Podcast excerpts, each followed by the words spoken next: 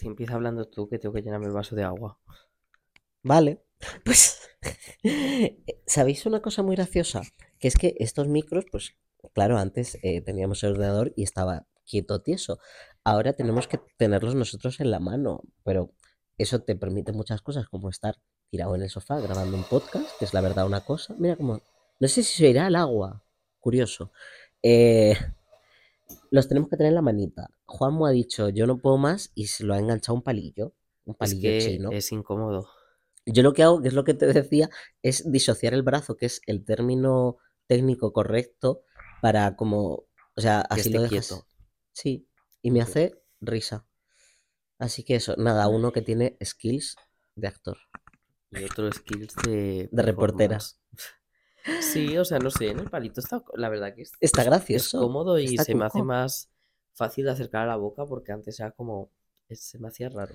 Eh, Lo único, ten cuidado con el efecto varita. Eso, eso, total.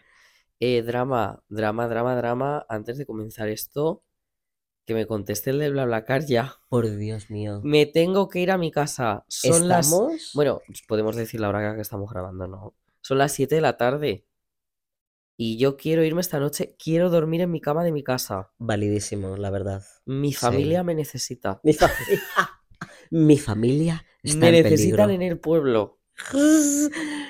Y en todo caso, hola, yo soy Percy Y yo soy Juanmo. y somos Les Les Croquetes. Tercera temporada. Lo dijo. Sí, o sea, esta vez sí, porque yo que sé, esto ya, ya Mm. van tres episodios. Entonces, Estamos aquí que exprimiendo todo momento, o sea, está, está de pie, está para irse ya. No. estoy, estoy haciendo la. Podría. No, digo, lo grabo haciendo la maleta, no, si me da tiempo. Si independientemente de cuando me hablen, me da tiempo a. La cosa es que te tienen que hablar. Claro. Ya, normal. pero bueno, yo por lo menos he solicitado lo que tenía que solicitar. Así que no te preocupes, como al final lo puedo ver desde el móvil, pues si hay que, si tengo que decir yo desde el podcast a lo E, que se corta el podcast, ya está. Ay. Bueno, Bueno, es- eh, está guay porque estamos viviendo como este momento de me tengo que ir, no tal, al límite, no sé si va a llegar el, el coche tal, y me parece como muy un paralelismo con el tema del que vamos a hablar, Sí, porque justo- es verdad que era una vida un poco caótica. ay, perdón. La- Me- y, eh, me, y, me, y me mandan un tap por Grinder. Es que vamos a ver. No me mandes un tap por Grinder, mándame un bla bla car. Yo tenía mucha curiosidad de cómo ibas a hilar el tema, pero ahora con Grinder me hace más risa hilarlo. Si te Pero parece. te ha gustado. Me ha gustado. Estoy mirando el tap de Grinder. Ah, bueno. Va- vamos a ver. eh, mientras uno aquí, cada uno con lo suyo. Piratas. A mí me, y me hace más gracia hilarlo con el Grinder porque esta, esta carama- cam- caram- camaradería, camaradería, eh, Cama- camaradería, ¿en qué plan? ¿Qué quieres decir? Camadería, cam- cama- camaradería de camaradas. Ah, vale. Es una cosa, o sea, vamos a ver, es como muy un espacio masculino, que realmente cada vez menos masculino, pero un espacio masculino que piratas. Que ¿Vale? eso, que vamos a hablar de Vamos a hablar piratas. de piratas. Sí, yo también opino que el BlaBlaCar es un terreno masculino, aunque hay muchas mujeres, pero es un terreno masculino en el sentido de que la aplicación está hecha, no sé, es raro, no sé explicarlo, pero es que no vamos a hablar de BlaBlaCar, Vamos a hablar de de la piratas. piratería. Sí, eh, sí, mira, es verdad que vamos a hacer aquí un matiz importante. ¿Realmente vamos a hablar de la, pirate- de la piratería o de piratas? Yo digo de piratas. Sí, de ¿Verdad? piratería. Piratería sería otro podcast, sería otra croqueta, que hace mucho que no Claro, porque es como más... Hay muchas cosas. También te digo, eh, a través de ella yo me he podido... A mí me gustan los piratas, que es una cosa... eh, están los piratas y los cowboys, ¿no? Es que...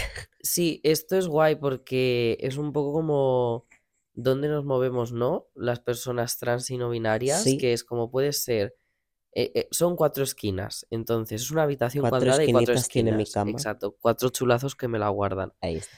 Entonces, en una esquina están los piratas, en otra esquina están eh, seres celestiales, pero también Mm. infernales, o sea, la contraposición están a la vez. Sí, En otro lado están em, vampires. Sí, a ver, Y en otro lado, que, eh, direct- en Vampires también meto hombres lobo, ¿vale? Quiero Vale. decir, tipo, ahí. Y luego en la otra esquina em, falta alguien. Piratas, cowboys. ¿Gremlins? No, vale, es que voy a abrir aquí un melonazo. Yo diría que Piratas y Cowboys están en la misma esquina. Es que realmente estoy en esa Eh, esquina. Piratas y Cowboys están en una esquina, en otra esquina Vampiros y Hombres Lobo, que tú Ajá. también tiras un poco hacia ahí, sobre todo por lo del Hombre Lobo. Hombre, a ver. Luego en otra esquina Demonios y Ángeles y en otra esquina Hadas y Sirenas. Entonces. ¿qué es esto que estoy describiendo? El género. What We Do in the Shadows, Our Flag Means Death, The Good Omens. Estoy imaginando el diagrama Claro, claro, claro. O sea. Entonces yo creo que en esas esquinas estaría así. Si Uno es quieres, más si humanoide. quieres lo hago el diagrama, eh, no, uno es más como humanoide, ¿sabes? La línea humanoide, porque Claro, los realmente... piratas y cowboys no son mágicos. Mm, Serían como el más humano de todos. sí, Y luego las hadas y las sirenas serían como lo lo más más... mágico. Sí. Que eh, yo- nosotros vamos a hablar de piratas, de la idea de siglo de oro de la piratería, ¿sabéis? Eh, porque han Sí. salido ahora recientemente un montón de cositas, pues Our Flag eh, Means Death. Our Flag Means Death, One Piece. One Ah, Piece me bueno, sí, es parece- verdad. Es verdad que eh, ha empezado. Es que es esta cosa de que parece que el año empieza en septiembre, ¿eh? no se nos quita. Entonces voy a... ha empezado este otoño muy piratesco, porque entre One Piece, que lo ha petado, Mm, y luego Our Flag Means Death, que lo ha petado también, sí, pues, pues, y yo hemos visto ambas, o sea que todo bien. Así que podemos hablar abiertamente, lo avisamos porque pues va a haber spoilers. spoilers. Tampoco creo que excesivamente heavies, porque no queremos hablar de las series como tal, pero que tampoco vamos a estar como autocensurándonos. Entonces, si os dan igual, quedaos aquí. Si nos dan igual, eh, pues chica, eh, ponte la serie. Que ya has tenido tiempo, cariño. Que esto no está que sonando ya han justo al pasado acabar. cinco... ¿Cuánto han pasado? Pues no lo sé, pero mucho tiempo. Si es que estoy seguro que estás escuchando esto y es Navidad, es ya Navidad. Lo dicho, que Piratas. piratas. ¿Qué decir de los piratas? Vamos a empezar con la pregunta. Hemos preparado una preguntita eh, de comienzo. ¿Cuál es tu primera referencia pirata?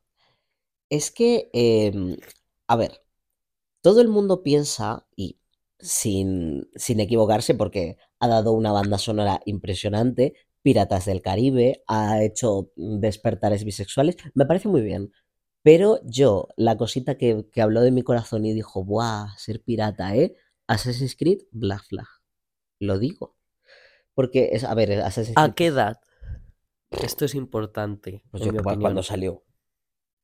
¿Qué edad tenías? Espera, déjame mirar cuándo salió. Yo soy del Vale. 98, calcula. Esto acabo de, acabo de, acabo de admitir mi edad. Ahora ya no soy. Bueno, yo creo que ellos sabían que habíamos nacido a finales de los 90, quiero decir. Tiene sentido. O sea, mm, para quien no lo sepa, sí, efectivamente no hemos nacido en el siglo XXI, hemos nacido en el siglo XX. Qué bonito. De 2013. Pues nada, pues echa tú las cuentas, 15 años, 15 años. Yo tenía de pequeño ya, porque los piratas la estética chula y... O sea, Ah. Piratas del Caribe era, fue antes. Sí, sí, sí. Pero la cosa que me, me habló a mi corazoncito. Es que Piratas del Caribe me gustó, pero no me, no me dijo nada. Y sin embargo llegó Black Flag y dije, algo de la pa- A interactividad mí de del pequeño lo que me pasaba con Piratas del Caribe es que me aburría. A mí me gustó, pero no me... A mí me aburría la parte de. Como que se quedan en una isla.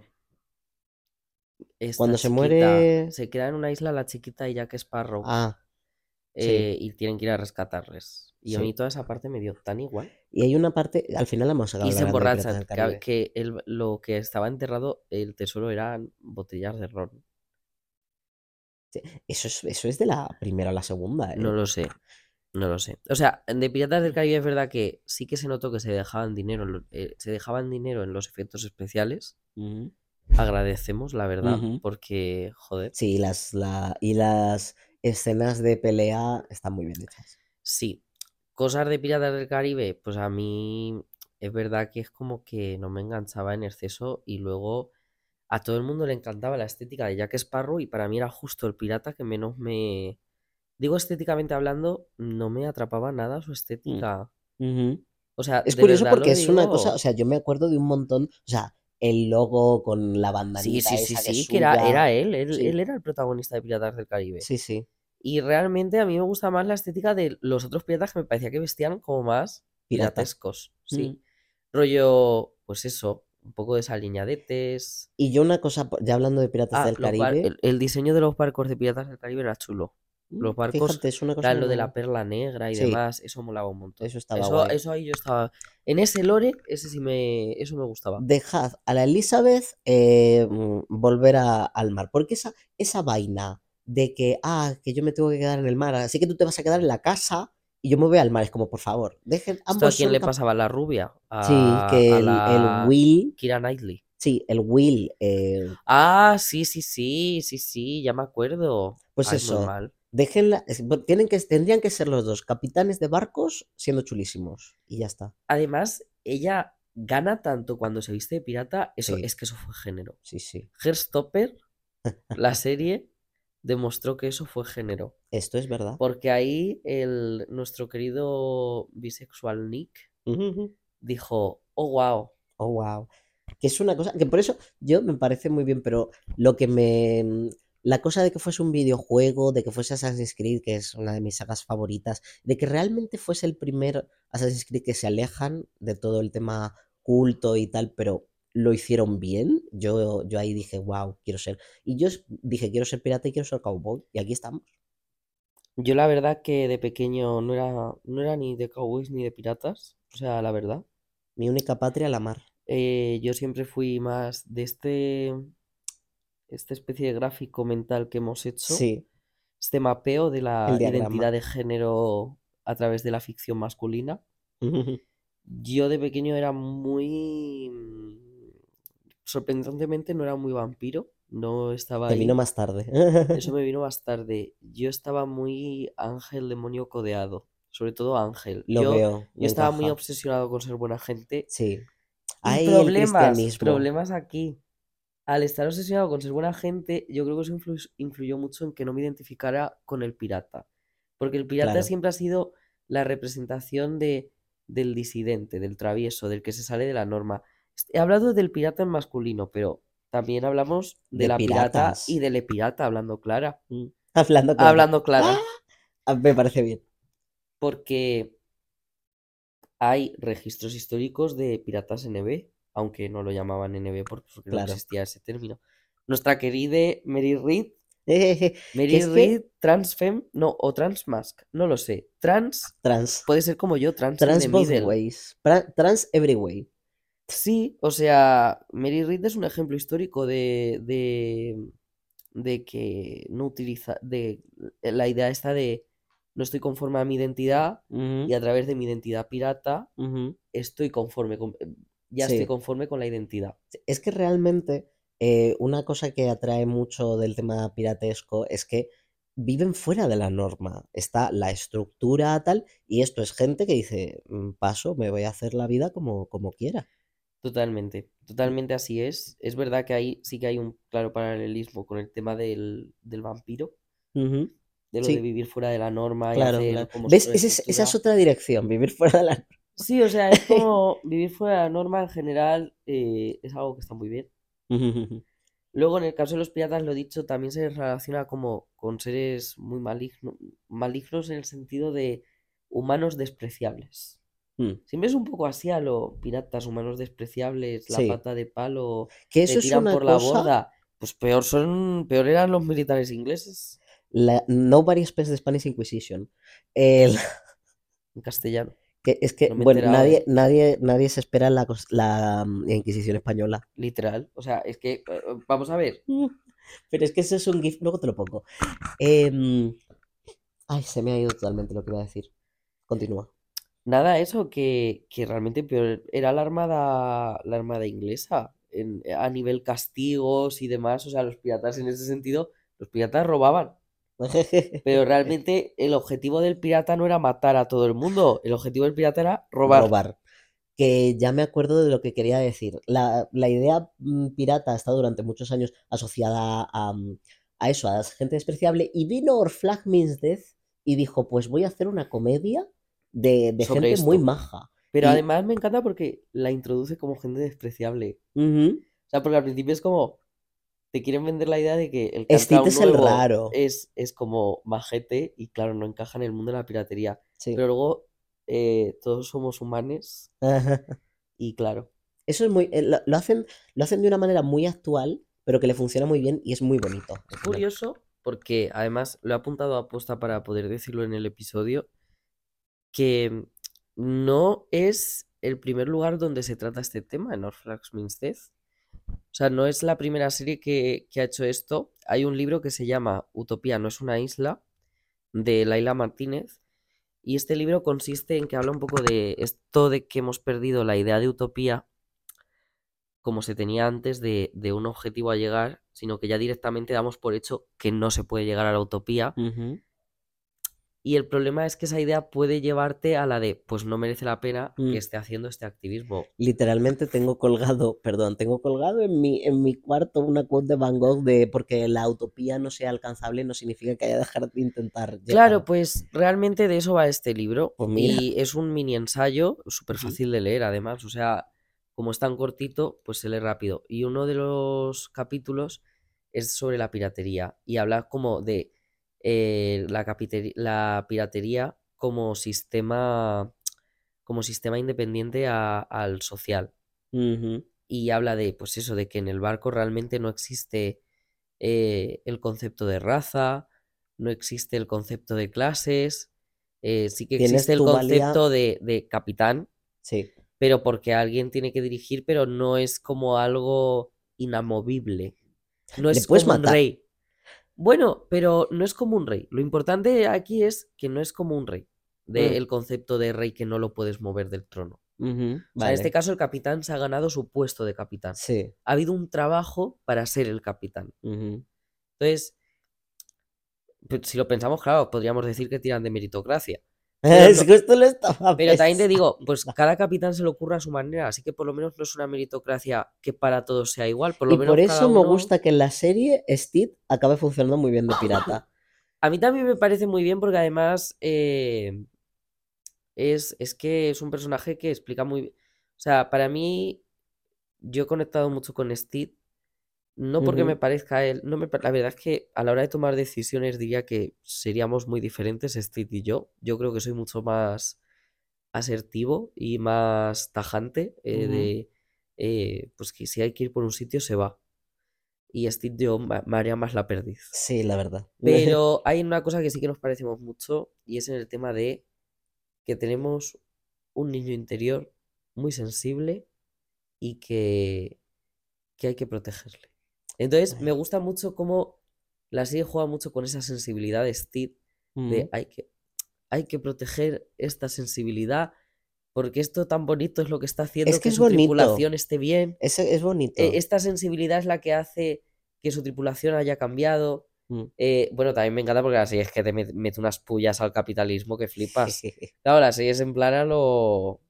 Fuck this mm, shit. Esa- sí, ¿Ves? Eso, como encaja además también en la idea de pirata, de eh, chico, qué demonios. Es que hay una cosa que, mm, que me gustaría hablar sobre, sobre el tema pirata, incluso piratería medio actual, de eh, saltarte la ley. Porque yo, ya. la ley, vamos a ver, la ley existe porque hemos eh, Es todos- ley. es ley. Es ley. Obviamente estamos de acuerdo en algunas cosas, pero cuando sucede en una serie de, pues, de injusticias, de desigualdades, tal, yo lo voy a decir, lo voy a decir. Dilo, dilo, dilo. Sí. Yo he pirateado muchas pelis. Yo, Eh, a ver, yo también. Por y e- aquí yo voy a abrir otro melón si nos ponemos. Porque yo podría decir que yo ya soy. eh, Steve es el, el de Gentleman Pirate, ¿no? Yo Sí. soy eh, de Doctorate Pirate. Porque. Y es que no tienes ¿Tú otra sabes- opción en ¿Tú sabes lo esta- triste que es estar haciendo un doctorado? Ujú. Querer citar un artículo. Y que no un puedas. artículo de una revista que ni siquiera es eh, indexada. Que esto significa que, que básicamente como que son oficiales de la academia, etcétera, etcétera. Pero no, te hablo del país. Te hablo, Sí. de, te hablo de periódico arroba el país. Correcto. Y que no puedes citar el artículo porque es de pago. Es Ojo, puedes, lo único que puedes hacer, hay, hay maneras de hacerlo de manera Legal. sería irte a la biblioteca, preguntar por su archivo de periódicos y buscarlo a mano y ya está. Joder, ¿eh? Pero es que se supone que son unas dificultades que Yo, hemos superado con el tema de la o sea, yo entiendo que los periodistas deben cobrar, los periodistas deben cobrar, los escritores deben cobrar, las- obviamente. los creadores de contenido deben cobrar, pero eso no implica, Pero es que no estamos pagando al creador de claro, contenido, o estamos pagando a la empresa. exacto, o sea, y es que no, no, no, o sea, sobre todo es que estamos hablando también de contenidos que al final no dejan de ser cultura y Mm. arte. Y la sociedad tiene que estar lo más accesible posible a ellos. Y yo creo que ahí el pirata, como concepto, como decías tú, pues sí, es muy interesante. Es una especie de pirata un poco Robin Hood, de... Pero diría que no tan Robin Hood. O sea, es, Hombre, es un Robin Hood, me lo quedo yo. pero A lo mejor puedo compartir. Sí, pero hay mucho pirata que comparte. Sí, eso, eso es, o sea, me da igual. O Vamos a ver, cuando suben las, cuando suben todos las películas en TikTok en, en fa- en fracciones, a mí me impacta, ¿eh? Lo- eh, eso se hacía con vídeos de YouTube y había locas. chorrocientas partes y ahora hay Hombre, aún más. hablando claro con Miraculous Ladybug. Sí, Y ahí es porque, y el problema ahí era que encima Disney Channel es un canal que no es de pago. El problema está en que no traían los episodios a España. Y que era un Y es que, caos. es que tanto hablan de la globalización, de la globalización, que por cierto, la piratería, en, en mi opinión, es, uno, es un claro ejemplo de la preglobalización, Ujú. de esta idea de no hay una nacionalidad y navego por todo el mundo. E- Y ¿Qué es mi barco, mi los tesoro? piratas, Que es mi Dios la libertad. o sea, al final hay que tener en cuenta la, la idea de la bandera del pirata viene de la típica bandera negra con calaveras. Realmente de eso de lo que viene es que como los barcos tenían que llevar la bandera, tienen, tenían y tienen, Sí, porque es una ley que aún sigue, llevar la bandera de su país. tienen que eh, identificarse. claro, el- el- los, los barcos piratas no pertenecen a ningún país. Y a mí eso me parece súper interesante. Y luego también las capitanas, las mujeres piratas, Sí, las la, transpiratas. O sea, la hemos, me- las hemos mencionado, pero eh, hay mucho espacio para... Que esto yo creo que es ya bastante conocimiento general, pues los matrimonios que había a a, bordo de los barcos, pero hay mucho espacio para gente queer. a mí me gusta mucho que en Naufrag Means Death los piratas que cogen son reales. O sea, me gusta que por lo menos, aunque luego por supuesto el guion no, Sí, a ver, eh, que ojalá no, ¿te imaginas? repente pues No, sí, muero. tengo este manuscrito. Pero eso en plan, en general, pues, pues yo creo que la piratería da para... La piratería es que es un tema que... La piratería no, perdón. El pirata da para mucho, Ujú. Pero ya hemos llegado a los 22 minutos. Ya lo sabía yo. Lo estaba pensando antes, digo... Parece que no, pero hemos, hemos desarrollado más de lo que crees. Yo sí, lo sé, sí. es de estos episodios que se nos ha pasado muy volando porque ha sido una conversación muy natural, Ajá.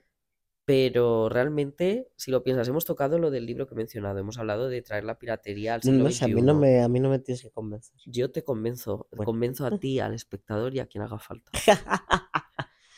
Pues eso, hasta aquí llega eh, Piratas. Will of a Pirate. Will of a Pirate. Sí, yo hablaré un par de cositas ahora que quiero mencionar en el Patreon cortitas. Correcto. no, no digo aquí en el episodio, digo en el Patreon. Ya sabéis, como siempre, eh, pues un euro al mes y podéis escuchar como parte de la continuación del capítulo porque a veces nos apetece seguir hablando. Si no, pues nada, pues aquí, aquí ha acabado vuestra travesía y nos parece bien, ¿no? En plan, aquí ha llegado. Este es vuestro puerto, pero os animamos a que vengáis a un puertito más para adelante. Un besito y que vuestras aguas estén en calma. Por supuesto, eso siempre. Eso, eso siempre. Como dicen los piratas, ar, ar, ar. AR Ana Rosa Quintana. Ay, Dios.